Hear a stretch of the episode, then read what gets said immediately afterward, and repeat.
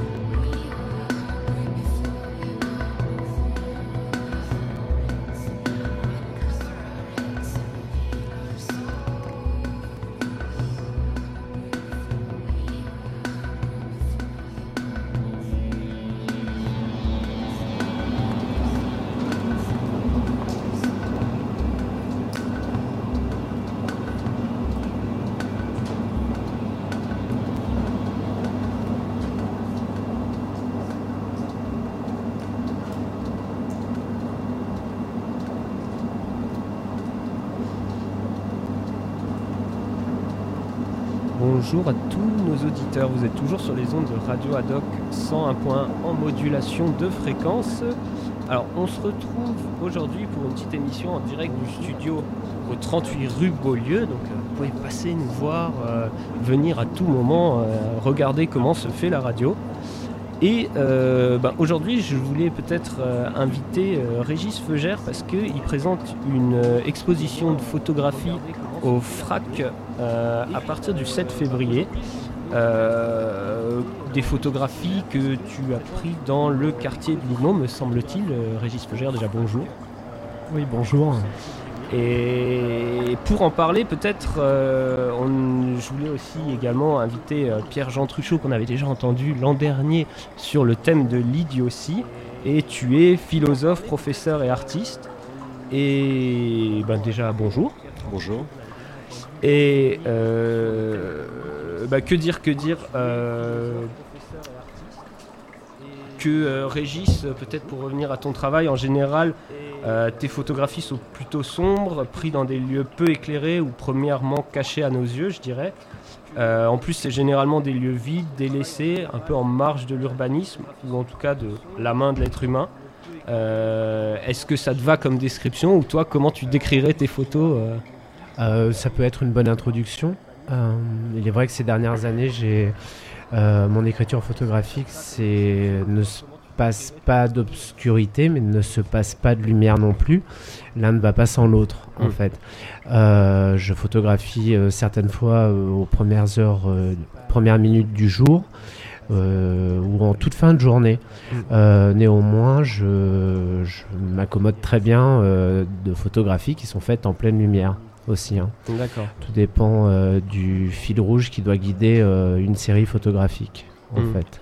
Parce que j'avais vu aussi euh, peut-être sur ton site les mots de d'espace solitaire. Est-ce que c'est quelque chose qui se retrouve souvent dans ton travail ou pas? C'est des espaces de contemplation, en fait. Et D'accord. des espaces solitaires. Aux heures où je les photographie, peu de gens sont présents dans les paysages et les lieux rencontrés. Euh, je parle de rencontre parce que c'est toujours une rencontre entre ma sensibilité et euh, la mémoire ou la sensibilité d'un lieu, d'un paysage. D'accord. Alors euh, là, ta série justement, celle qui est, hop là, je vais me rapprocher un peu du micro, celle que tu vas exposer concerne plus généralement le quartier de Lumo. Et est-ce que toi, tu as un attachement particulier à ce quartier et ou pourquoi tu as voulu le photographier euh j'ai tenu à travailler euh, ces, alors, ces dernières années. euh, j'ai réalisé des séries d'images à travers des résidences de création. Mm. Donc des résidences de création, ce sont des, des cartes blanches données à un artiste sur sélection d'un projet Mm. pour réaliser ce projet durant euh, un laps de temps défini. Ouais. Euh, là, j'ai voulu m'intéresser à un quartier de la ville dans laquelle j'ha- j'habite et euh, un quartier que tout le monde peut connaître, euh, du moins les Angoumoisins peuvent connaître euh, de nom, euh, qui résonne dans l'histoire de la ville, mais qui curieusement est assez méconnu. On va dire en- dans le détail. Et pour moi, l'intérêt était de photographier quelque chose qui se trouve, un lieu, un quartier qui se trouve à, à 10 minutes, un quart d'heure de, de chez Mm. moi. D'accord. Et euh, quand tu dis que ça, ça a été une part importante de la ville, c'est-à-dire ce quartier Ah, a été créé au XIIe siècle Ouais. pour des raisons économiques, euh, grâce à la présence euh, de la Charente. Et ce fleuve a permis le développement économique du quartier et de la ville, jusqu'à l'arrivée du chemin de fer qui a euh, volé la vedette pendant quelques siècles au fleuve. Et qui, curieusement, avec l'arrivée de la ligne à grande vitesse euh, et donc de la, de la gare euh, SNCF, euh, renaît à travers ce, qui l'a- ce qui a contribué à le, on va dire entre guillemets, à le, à le détruire. D'accord, d'accord. Ouais, parce qu'au début, c'était euh, en fait, ça a été pendant longtemps une un port. Je sais pas si c'était de commerce ou. Ah, ça a toujours euh, été un, un port de, de commerce euh, dès le XIIe siècle. D'accord. Et euh, au final, euh, ça a permis la- le développement d'une euh, classe sociale, euh, la bourgeoisie, et la bourgeoisie commerçante D'accord. aussi. Et par rapport à ça, euh, enfin, quel, quel lieu euh, t'as été chercher ou tu continues de chercher dans, dans ton travail un peu euh, Euh, Dans le quartier de L'Oumo dans le quartier de Lumo ou dans ton travail un peu en général Est-ce qu'il y a des choses qui se répètent, des, des- des lieux qui particulièrement vont te. Euh, non, en fait, euh, à chaque fois, c'est une découverte et une surprise euh, par Mm. rapport au territoire sur lequel je vais travailler. Donc, en fait, j'arrive jamais avec un, un plan euh, préétabli sur une typologie de lieux qui pourrait m'intéresser. Ouais. C'est surtout les sensations que me procure le territoire en le parcourant qui, euh, construisent euh, la série et mon regard sur, euh, le territoire. Mais j'ai pas de lieu, je vais pas avec en tête un type de bâtiment, un type de paysage. Je laisse plutôt la rencontre s'établir et pour cela, cela nécessite beaucoup d'heures de marche, de travail et ainsi de suite. Je te pose un peu cette question parce que en regardant tes photos, je cherchais un petit peu parce que il y a, un rapport, dans ta photographie à, à certains espaces, mais j'ai pas réussi à mettre le doigt dessus parce que effectivement, on a souvent des espaces, euh, des espaces un peu vides ou un peu abandonnés, mais en même temps, à des moments, tu vas casser cette chose-là. Je pense par exemple à la série sur Royan où euh, d'un seul coup, tu as photographié des visages directement. Euh, en plus de ces lieux qui, qui étaient un peu entre chien et loup, qui... Alors, euh, le contexte de Royan, de ce travail, Mm. euh, était basé sur une résidence de 4 semaines dans un lycée, le lycée Cordouan, durant lesquelles j'ai fait une introduction à l'histoire de la photographie aux lycéens de l'établissement. Ouais. En parallèle, j'ai commencé à travailler sur cette ville car elle a été énormément parcourue par des regards de photographes, notamment pour son héritage architectural, et qui est euh, quand même noté dans, dans l'UNESCO, je crois, au patrimoine. Euh, à travers cela, euh, j'ai décidé de photographier ce qu'on ne montre jamais dans la ville, Mm. et j'ai décidé de réaliser, en dialogue avec les lycéens, quelques portraits de cette classe d'âge qui est si peu représentée Mm. et méconnue euh, dans la ville de Royan. Donc en fait, si on tombe sur des livres de photographie de Royan, c'est tout l'héritage architectural qui est photographié, mais jamais ce qu'il y a en dehors, ce qu'il y a sur le hors-champ de ce qu'on veut bien montrer de cette ville. D'accord. Et je travaille en général euh, sur euh, ce type d'environnement qui est à la périphérie ou méconnu du regard, Mm. ou certaines fois tellement, par- tellement traversé, tellement vu qu'il en est peu regardé. hein. Donc euh, la série euh, s'est établie avec un équilibre entre ces portraits et euh, les paysages euh, de Royan les plus méconnus, car les Royanais présents au vernissage ne reconnaissaient pas leur, leur territoire, en fait. Ok. On repasse sur une petite chanson et puis on revient après. Ne reconnaissaient pas leur, euh, leur territoire. On repasse sur une petite chanson et puis on.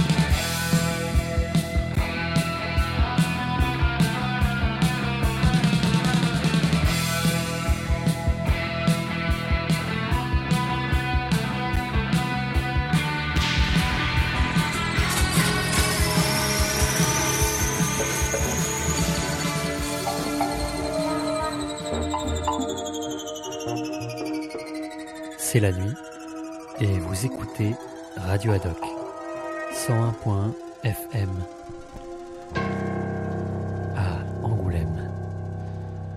Vous êtes toujours sur le 101.1, effectivement, Radio Haddock, euh, 38 rue de Beaulieu pour ceux qui ont envie de nous rejoindre.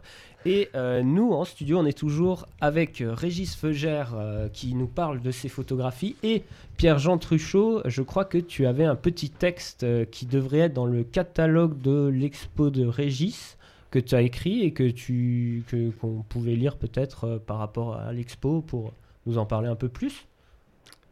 Oui, oui, d'accord, bien sûr. Oui, C'était une belle, euh, une belle rencontre avec Régis. On a Mm. eu des, des beaux dialogues. Et puis, à ma surprise, il a eu la, la gentillesse de me demander d'essayer d'écrire un texte Mm. de présentation de, de son travail sur l'Humo.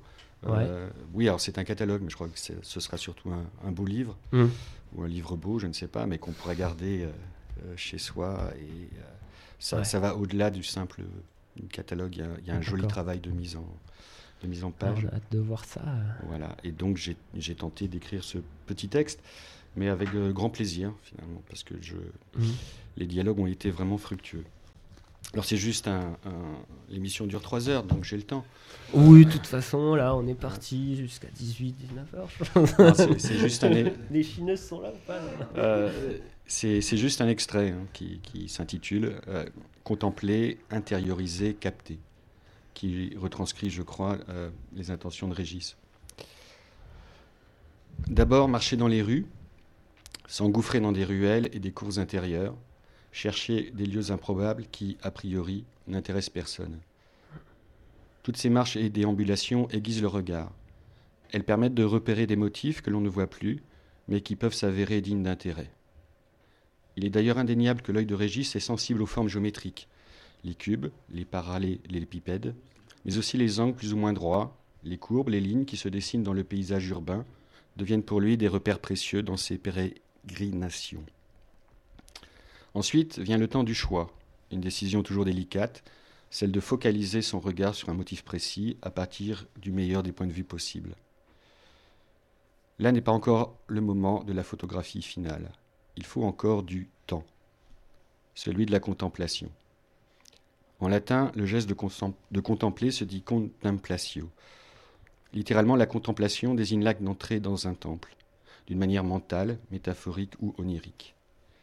C'est un mouvement de passage dont l'origine est un élément extérieur et dont la conséquence est de venir affecter et nourrir votre vie intérieure. Ce sont ces états contemplatifs que Régis recherche face à chaque motif choisi. Cela exige du temps, de la patience, du calme et du silence que seule la nuit, parfois, est capable de procurer. L'état contemplatif est un dialogue qui se tisse entre le photographe et son territoire. Une simple entrée de garage peut suffire pour instaurer ce dialogue. Encore faut-il la pugnacité de se présenter trente fois face à cette entrée, jusqu'à ce qu'elle vous fasse signe, jusqu'à ce qu'elle vous parle. Enfin, le cliché, le dernier, celui qui sera le bon. Prendre une photographie n'est pas simplement le geste mécanique d'appuyer sur un déclencheur. Chez Régis, c'est à nouveau une question de passage, mais le mouvement est désormais inversé, de l'intériorité à l'extériorité. Autrement dit, de l'intensité de l'état contemplatif vers cet extérieur qui deviendra l'image fixée sur papier. Ainsi, chaque photographie restitue, incarne la contemplation intérieure. Selon Régis, pour que l'image captée soit une réussite, elle doit être, avant toute autre considération, la cristallisation du dialogue entre ses impressions, ses affects et le motif choisi dans le paysage urbain. Cet artiste crée donc des images authentiques dans lesquelles il n'y a rien à comprendre, aucun message à communiquer. Ces images sont des cristaux qui donnent à percevoir ce que le photographe a lui-même perçu, mais une perception riche de ses émotions et de ses pensées. Il existe une générosité dans ces photographies, celle d'un artiste qui a le courage d'exposer au regard d'autrui les états contemplatifs de son âme. Cette générosité s'exprime par l'intention de faire voir aux gens ce qu'ils ont au quotidien sous leurs yeux, mais qu'ils ne voient plus.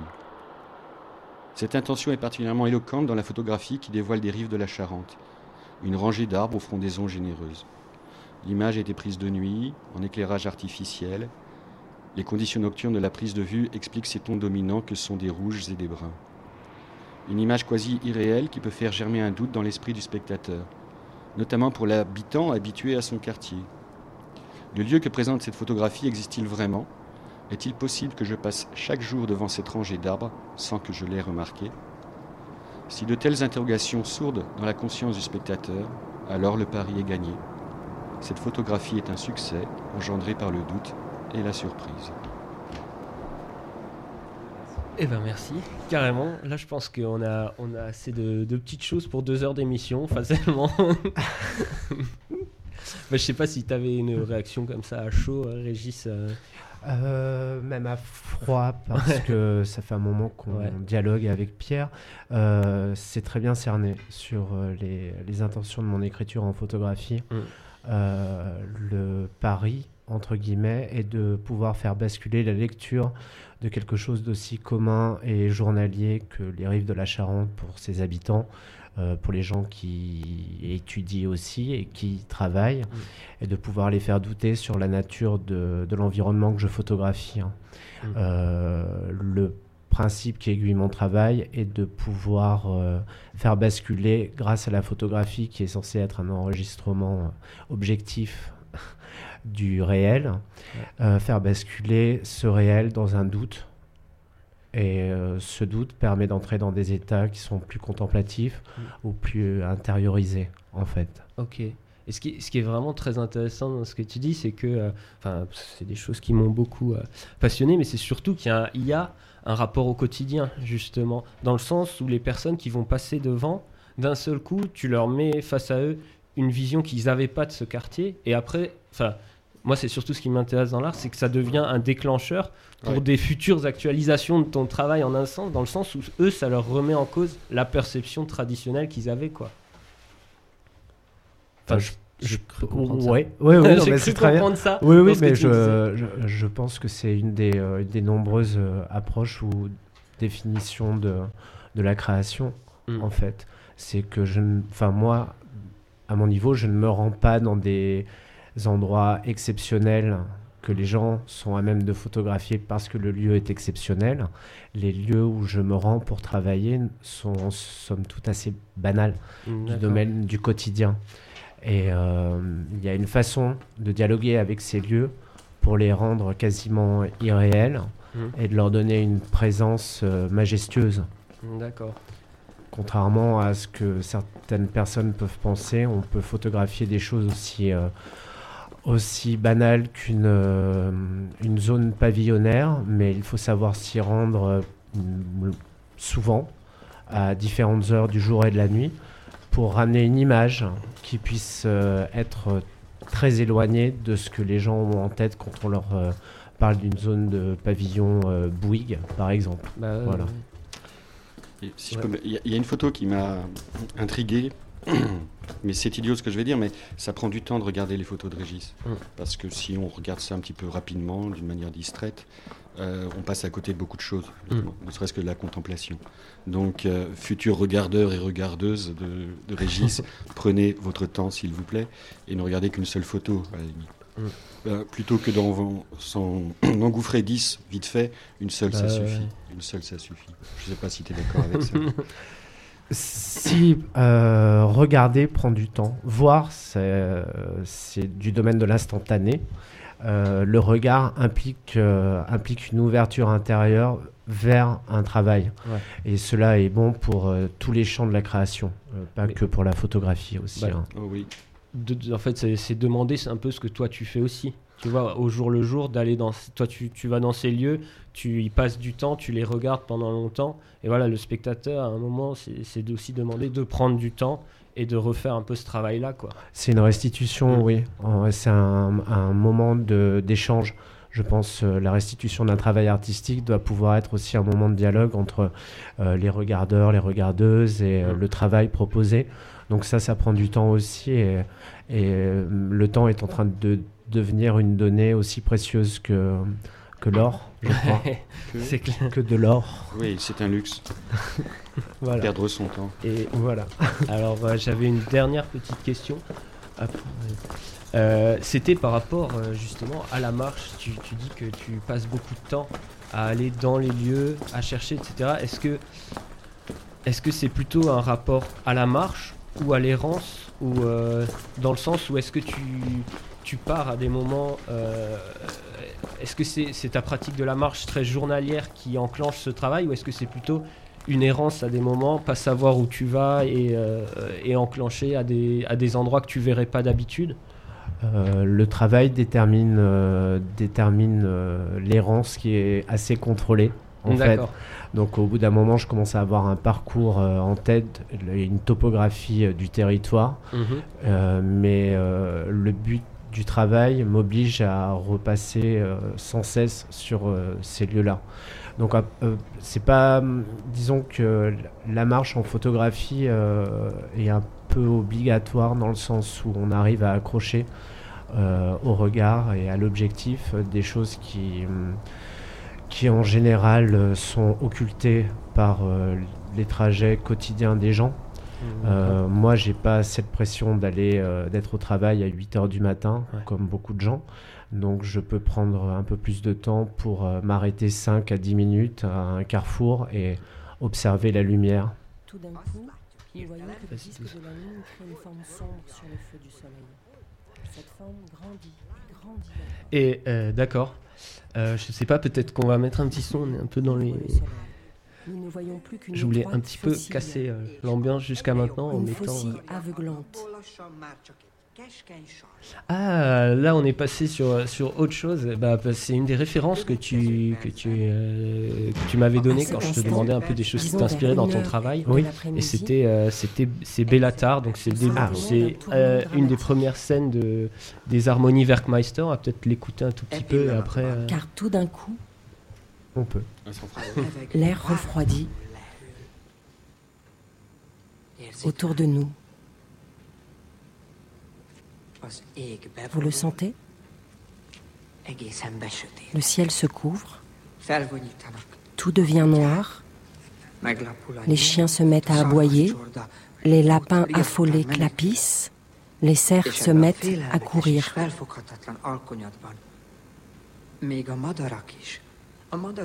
Et dans ce crépuscule effrayant et incompressible, même les oiseaux sont déconcertés et s'abritent dans leur nid.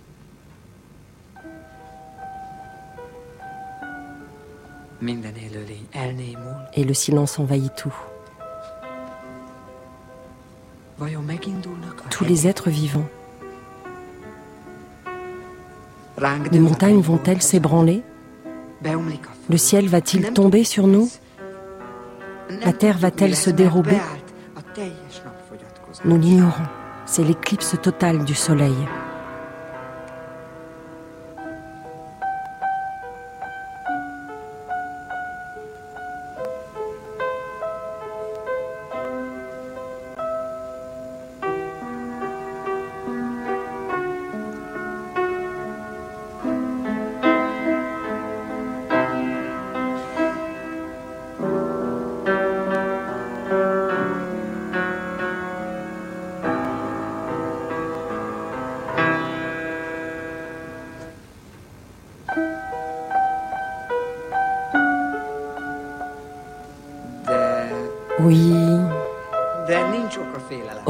D'avoir peur. Ce n'est pas la fin, parce que la lune glisse de l'autre côté du globe, flambant du soleil. Et la lumière revient sur la terre, et la terre tourne lentement, et la chaleur recommence à se diffuser.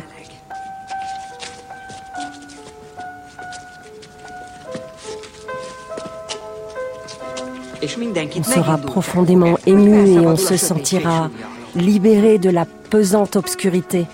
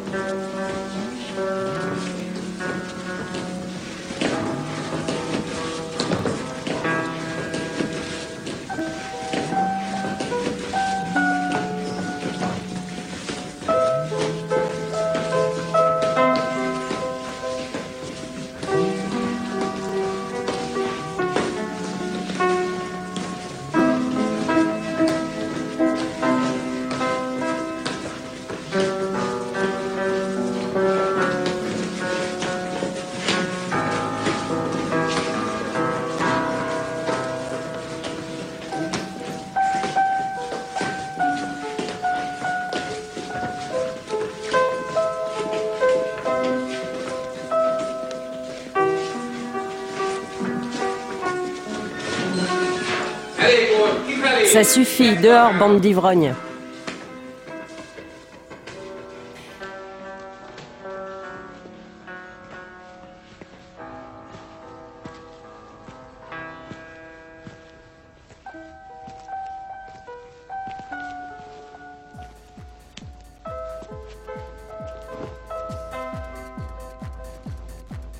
De Hagelmájer úr, ennek még nincs vége.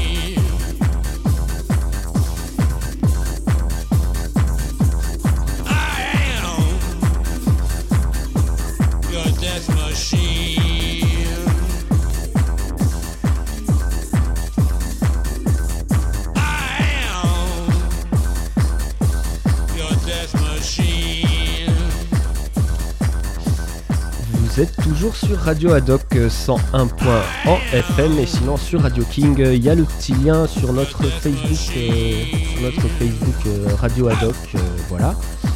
Euh, donc euh, là, on entendait, la on a fait une petite coupure un petit peu, euh, un peu franche euh, entre Bellatar et, euh, Death Machine. Euh, C'était peut-être un peu plus pour parler euh, des, de, tes références, Régis euh, et tout ça, parce que justement, il y a une des séries qui s'appelle La Pamoison, dans laquelle euh, tu dis en tout cas sur ton site que euh, c'est euh, la- la- les complaintes, de- enfin les, la- la- le chant d'Alan Vega qui t'a qui t'a inspiré. Euh, donc euh, en quoi par rapport à cette série euh, Oh, bah, Su- Suicide, c'est euh, c'est un monument. Enfin, entre guillemets, hein, Mm. parce que je pense qu'il serait pas forcément d'accord, Alan Vega, euh, sur cette, euh, ce terme-là. Mais euh, c'est un groupe dont j'ai beaucoup euh, éc- écouté le, le boulot, que j'écoute encore. Euh, le- point est arrivé avec euh, la le visionnage de Sombre de Philippe Grandrieux, Ouais. dans lequel Alan Vega a réalisé la bande son. D'accord. Et euh, le travail de Grand Rieux sur Sombre euh, a consisté à se passer d'éclairage artificiel tout le long de la réalisation du film. D'accord. D'où ces dominantes qui m'ont aiguillé dans l'idée d'aborder des paysages en Mm. travaillant l'obscurité comme un personnage, en fait. Et euh, au fur et à mesure, euh, c'est trouver un équilibre aux toutes dernières heures euh, de, du jour durant un hiver Ouais. euh, au mois de janvier- décembre-janvier et de créer une atmosphère qui est encore une fois propice à, au, re- au recueillement ou à la contemplation de, de lieux qui Mm. sont essentiellement forestiers. Ouais, là Voilà. pour le coup, c'est ce, que- oui. c'est ce que j'allais dire, c'est que la pamoison, c'est vraiment euh, beaucoup plus euh, des, des thèmes, euh, enfin des, des, des, des espaces ruraux, il me semble. Oui, c'est une Ça a forêt, été fait ouais. où Ça a été fait en Sologne. D'accord. non loin de Paris. Et ce- cette série euh, euh, a été travaillée en, en 8 à 10 jours, sur un temps très court. Et pourquoi, ce, pourquoi la Sologne? Euh, c'est lié à, la, à une personne qui a été très importante dans ma vie Ouais. et euh, qui m'a fait découvrir cette région. D'accord. Ok, donc ouais, à force de, de marcher là-bas, de, de découvrir ces lieux et. de les découvrir et de surtout de les photographier car après il y, a y a tout le temps un écart entre euh, la perception euh, sans appareil photo et la perception à travers une optique, à travers des lentilles Ouais. aussi. Donc là se met en place un, un- on va dire un processus qui doit jouer avec la lumière, qui doit jouer à certaines heures Mm. pour que les images pressenties euh, avant même de prendre l'appareil photo puissent être réalisées. D'accord. Et justement, par rapport à ça, est-ce que tout est en, en lumière, donc naturelle Parce Oui. qu'il y a quand même une dominante bleutée Oui, euh, qui est assez présente et, euh, et qui, qui, des fois efface euh, quasiment un peu les, les, les, les noirs ou les ombres, ce qu'on voit des, des arbres de cette forêt. Alors, euh, la, la série a été faite au moyen format, donc sur un support sensible et physique, qui est une pellicule. Suivant certaines heures, donc petites heures du matin ou euh, au crépuscule, Mhm. la lumière en hiver peut avoir une teinte euh, qui est interprétée comme bleutée par euh, la pellicule certaines fois. Et c'est ce qui s'est produit. hein. Donc en fait, la pellicule couleur est équilibrée pour une température donnée Ouais. du jour, mais dans ces heures-là, elle capte différents types de dominantes que notre œil certaines fois n'est pas à même de voir. Ouais, justement, moi, ce que, ce que j'ai trouvé assez beau là-dedans, c'est qu'à un moment, ces, décors, enfin, ce- ce- ces forêts, elles semblaient se fondre aussi dans le ciel, quoi. Il y a quand même quelque chose. Enfin, moi, c'est parce que c'est quelque chose qui m'intéresse euh, dans le travail photographique, mais c'est qu'à un moment, ce qu'on pourrait voir comme un horizon finit par, euh, par se fondre dans le ciel, quoi. Il y a quelque chose où on ne distingue plus l'un de l'autre. Et moi, en tout cas, c'est l'impression que j'ai eue avec la pamoison, quoi. Ces arbres, ils commencent à se fondre un peu dans le ciel. Ben, en fait, tout, tout se fond comme si c'était euh, des réminiscences euh, euh, soit d'un rêve, soit d'une d'une flânerie mentale. Donc en fait, au bout d'un Mm. moment, le, le territoire euh, commence à s'estomper et Ouais. on n'est plus que dans des réminiscences d'ambiance euh, contemplative. Donc Mm. tout, euh, tout se fond dans l'obscurité, dans la brume, euh, les arbres se mêlent à la brume qui elle-même se mêle au ciel.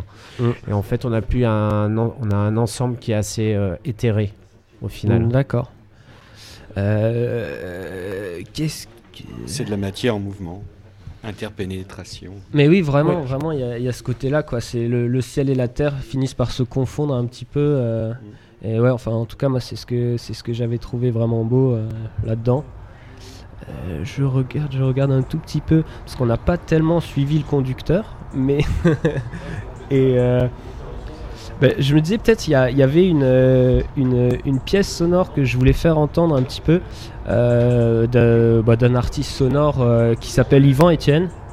Et il a, il a fait un album qui, qui s'appelle Feu et dont une, pièce, une pièce sonore particulière fait, fait au synthétiseur qui s'appelle Une nuit.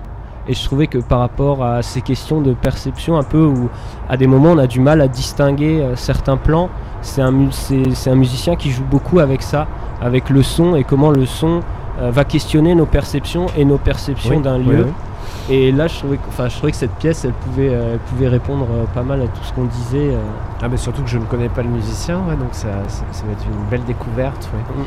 Après, il y a toujours une partie. la musique, comme d'autres disciplines artistiques, Mm. entre guillemets, euh, euh, façonne euh, mon travail à moi. Les rencontres sous forme de livres, de, mu- de musique, de peinture, de sculpture, de choses comme ça, façonnent ma pratique de la photographie et, et ma façon de faire de la photographie. En fait, il n'y a pas que une- des références qui soient entre guillemets visuelles, photographiques ou cinématographiques. Euh, pour euh, Alan Vega, par exemple, Ouais. c'est aussi euh, la perception euh, que donne euh, le son à une scène Ouais. qui, qui peut m'influencer euh, des semaines après quand j'y repense en, en photographiant certaines fois. D'accord. Donc euh, c'est un petit peu tout ce, ce mélange qui arrive à créer euh, certaines images. Aussi. Certaines images peuvent être créées euh, par rapport euh, à des réminiscences d'un d'un morceau de musique, par exemple. D'accord, ouais, bah, c'est ce qu'on disait avec Alan Vega. euh, Par exemple, euh, avec Alan Vega, ou comment parler Pierre sur les cubes et les parallélépipèdes, c'est aussi par rapport à, à de la sculpture, euh, ça peut être par rapport à de la peinture. Et ces petites choses-là croisées sur mon parcours reviennent à la surface des photographies, mais sans que j'ai en, je les ai en tête en- au moment de déclencher. C'est-à-dire que D'accord. euh, j'ai commencé à les assimiler et elles, euh, elles, re- elles remontent comme, comme cela un petit peu. Donc c'est euh, tout cela qui fait que certaines fois mes images euh, sont tout le temps euh, entre guillemets un petit peu sous influence. Je peux poser une question à Enfin, je connais la réponse. euh, quand tu marches, quand tu travailles, est-ce que tu as des petits écouteurs avec de la musique dans les oreilles Alors, euh, j'en ai avant quand je me rends sur Mm. les lieux. Euh, après, j'ai un, je me concentre et euh, je peux plus, je peux plus supporter de la musique ou autre chose. Que je suis entièrement présent pour capter les images et les créer. Donc après, j'écoute plus du tout de musique pendant que je travaille en fait. Oui, pour être, euh, pour être vraiment dans, ce, dans cette contemplation, quoi. Ouais, Oui. J'en étais sûr. Ouais, ouais. Donc euh, j'écoute pas de musique pendant que je, je travaille. Non, je suis assez, euh, assez euh, sérieux, on va dire. Et par rapport peut-être à ça, pour, pour revenir là-dessus, est-ce qu'il y a vraiment euh, des photographes, des cinéastes qui t'ont beaucoup influencé dans ton travail euh, Oh, on continue, je pense, on continue à, à croiser des, des œuvres tellement, tellement fortes que, en en discutant avec toi, ça a pu être la découverte euh, il y a quelques années de Bellatar. Mhm. Ça a été la découverte de Philippe euh, Grand-Rieux il y a quelques années de cela. Euh, il y a d'autres photographes euh, inscrits, euh, d'autres euh, d'autres artistes qui reviennent régulièrement dans, dans, dans mon travail et mes influences. Mm. Euh, bien sûr, euh, je pense à un photographe australien qui s'appelle Bill euh, Henson, Ouais. qui est quelqu'un qui travaille aussi, qui a beaucoup travaillé le paysage Ouais. aussi. Euh, ça peut être euh, des peintres, euh, ça peut être Turner par exemple. Ça peut être des gens moins connus, ça peut être un grand peintre espagnol qui s'appelait Ribera Ouais. aussi. Euh, de par son utilisation de l'obscurité, euh, quelqu'un qui est un peu moins connu que le Caravage, mais Ribera a, a un travail euh, fantastique que j'ai pu découvrir grâce à un autre artiste français qui s'appelle Jérôme Zonder D'accord. et qui est exposé à la Maison Rouge à Paris et euh, qui a un travail fabuleux euh, graphique à base de dessin Mhm. et qui avait présenté lors d'une émission de radio euh, qui avait présenté le travail de Ribera. Et D'accord. quelqu'un, c'est des gens qui m'ont, comment dire, euh, qui m'ont conforté dans l'idée qu'on pouvait travailler l'obscurité comme un personnage à part entière dans une composition. D'accord. C'est-à-dire? Euh, C'est-à-dire que euh, on peut trouver des images et créer des images où seul 20% de, de la photographie est éclairée. Mm. Et le dégradé euh, de lumière qui plonge dans l'obscurité crée un, un théâtre, crée une scène d'une grande euh, dramaturgie. Et à partir de quelque chose de très simple comme euh, une carafe posée sur une table près d'une fenêtre, on peut obtenir une image qui soit euh, contemplative et majestueuse à partir d'élé- d'éléments qui sont, qui sont somme toute euh, du domaine du trivial et du banal. Mm. En somme, il y a beaucoup de choses qui sont photographiables, mais il faut attendre la bonne heure ou la bonne disposition Mm. mentale en soi pour pouvoir le restituer correctement. Bah, c'est marrant parce que c'est vraiment.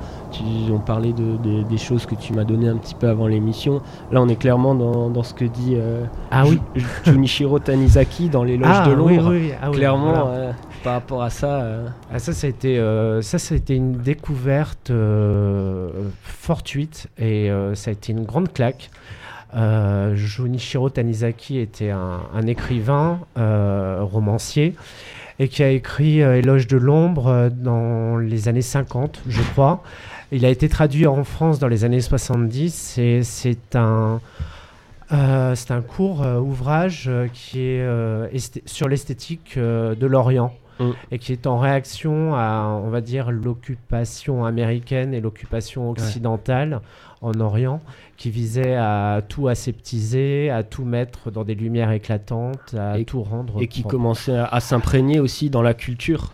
Oui, voilà, qui commence à s'introduire dans la culture euh, du Japon. Et Mm. c'est un petit peu une réaction qu'a eu Tanizaki euh, pour euh, expliquer que certaines choses étaient importantes, notamment l'obscurité dans les demeures japonaises, notamment euh, le fait que la patine et l'usure du temps sur les objets du quotidien leur apportent une grande, euh, une grande classe, une, Mm. grande, euh, une grande élégance Un éclat particulier, quoi. un éclat particulier et que le tout neuf, tout beau, tout brillant n'est pas Mm. forcément la meilleure, certaines fois la meilleure des voies à suivre. Donc c'est euh, quelque chose qui, est un petit- qui n'est pas du tout réactionnaire, mais qui Mm. est aussi une, qui vise à affirmer euh, des choses que maintenant on peut. On parle de- justement maintenant de ne pas tout jeter, Ouais. d'obsolescence, euh, d'arrêter de tout consommer. Il se trouve que déjà euh, dans Éloge de l'ombre, c'était c'était inscrit en filigrane dans Voilà, ce qu'il écrivait. hein. C'est les années 1910, il me semble.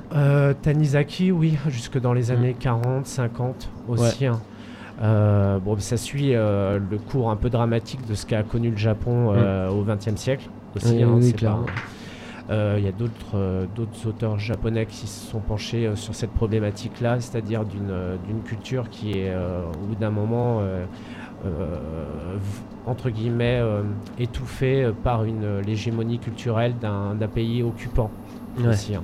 Donc ça c'est c'est pré- présent dans Tanizaki et là encore j'ai retrouvé à mon niveau, qui est un niveau on va dire euh, petit, j'ai retrouvé des, des choses partagées par euh, Ribera justement Ouais. dans ses compositions, dans ses portraits euh, qu'il a C'est-à-dire des, portraits très sombres. très sombre, avec peu de lumière, avec tout ce qui rend hein, le, le modelé des corps et des visages intéressants Mhm. aussi. hein.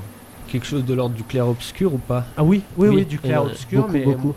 un peu moins. Ribera était un peu moins. Il y a un, un peu moins grand public que que, euh, que le Caravage. Oui. un- le Mm, Caravage, mm, mm. c'est un peu bon, le, le, le- dès qu'on dit clair obscur en peinture, on pense bien sûr au Caravage. euh, Mm. Moi, le premier à l'époque, et quand j'ai découvert Ribera, euh, j'étais vraiment euh, très surpris aussi de, de son parcours et de ce qu'il a pu faire. D'accord. Ouais. Bah, par rapport à ça, c'est sûr que Tanizaki aussi, en même temps, tu parlais par rapport à l'histoire du Japon. Effectivement, il n'y a pas de dimension réactionnaire dans Tanizaki, ne serait-ce que par le personnage, j'ai l'impression, euh, qui, a, qui, a fait, euh, beaucoup, euh, beaucoup un éloge sur, euh, sur euh, les pieds ou des choses comme ça, par rapport à des choses qui étaient vues quasiment comme de la perversion. Donc il a une sorte de double Oui, truc comme ça à la fois à dire euh, c'est à, à être ancré dans une culture mais en même temps à pas avoir de dimension réactionnaire quoi à être Oui, il a été assez sulfureux. Mm. alors, j'ai pas malheureusement pas exploré ce qu'il a écrit dans ses romans, mais il a une dimension assez sulfureuse au niveau de sa description d'histoire de couple Mm. et des, des choses comme ça. Euh, pour le moment, j'en étais re- resté à cet ouvrage euh, esthétique, donc euh, éloge de l'ombre. Euh, est-ce que on pourrait on va peut-être remettre une petite dernière musique? Euh, ce serait la numéro 2 je crois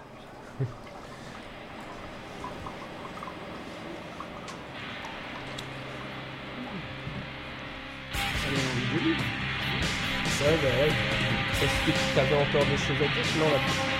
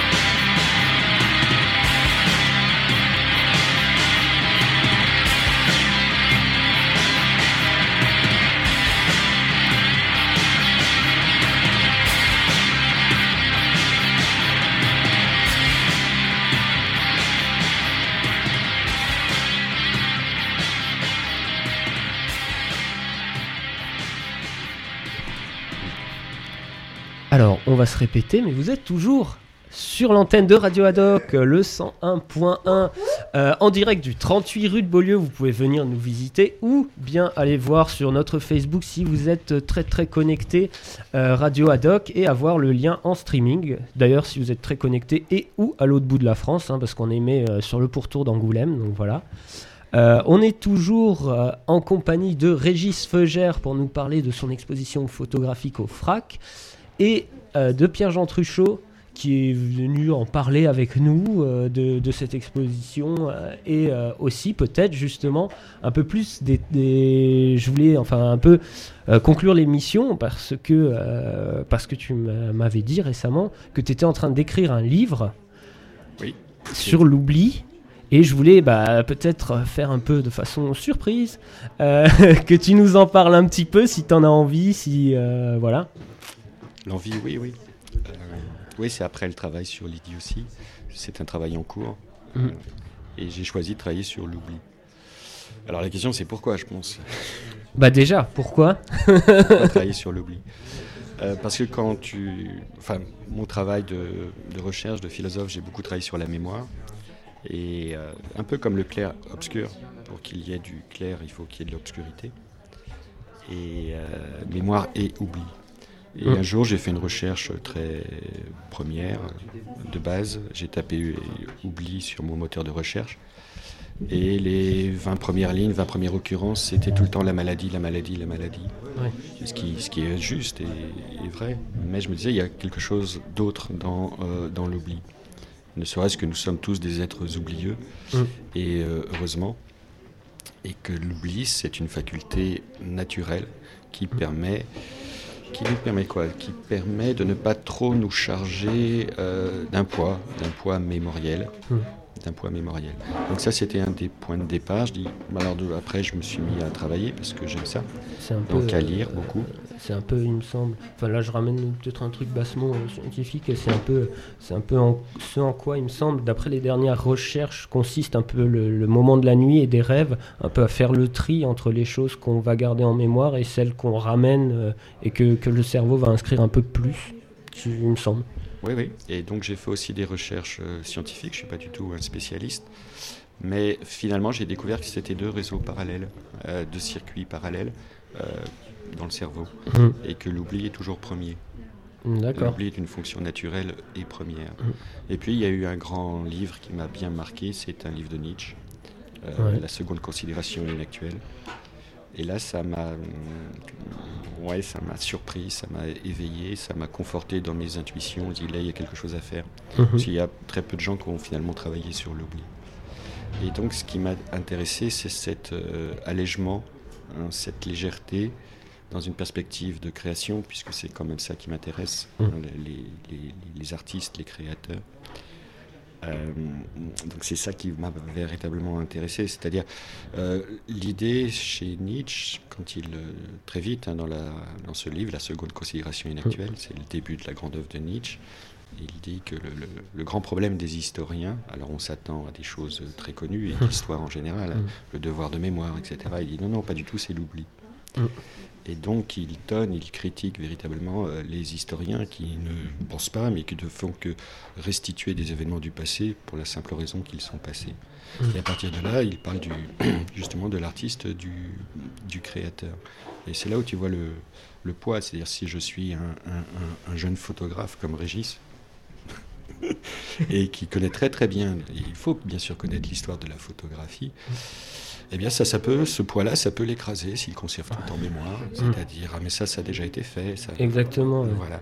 Et donc, dans le livre de Nietzsche, il y a cette idée que euh, la mémoire est une chose, bien sûr, mais j'ai euh, le, le droit d'oublier finalement ce qui me pèse, ce qui ne m'intéresse pas, bref, de faire un tri dans ma mémoire.